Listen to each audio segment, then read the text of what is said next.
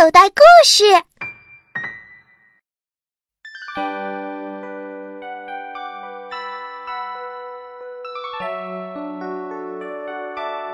夏天一，辛勤筑巢月，六月二十一日到七月二十日。六月，玫瑰花开了，鸟儿的迁徙结束了，夏天开始了。在湿漉漉的草地上，花儿越来越鲜艳。把整个草地点缀得五颜六色的。森林里的居民们都建好了自己的房子，准备成立自己的家庭，养育后代了。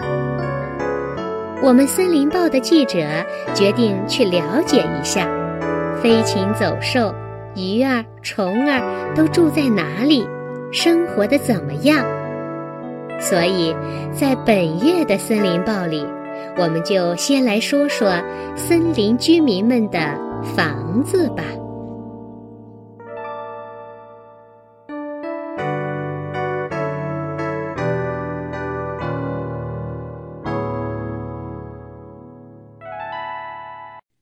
更多免费内容，请下载《口袋故事》听听，里面的好故事多的听也听不完哦。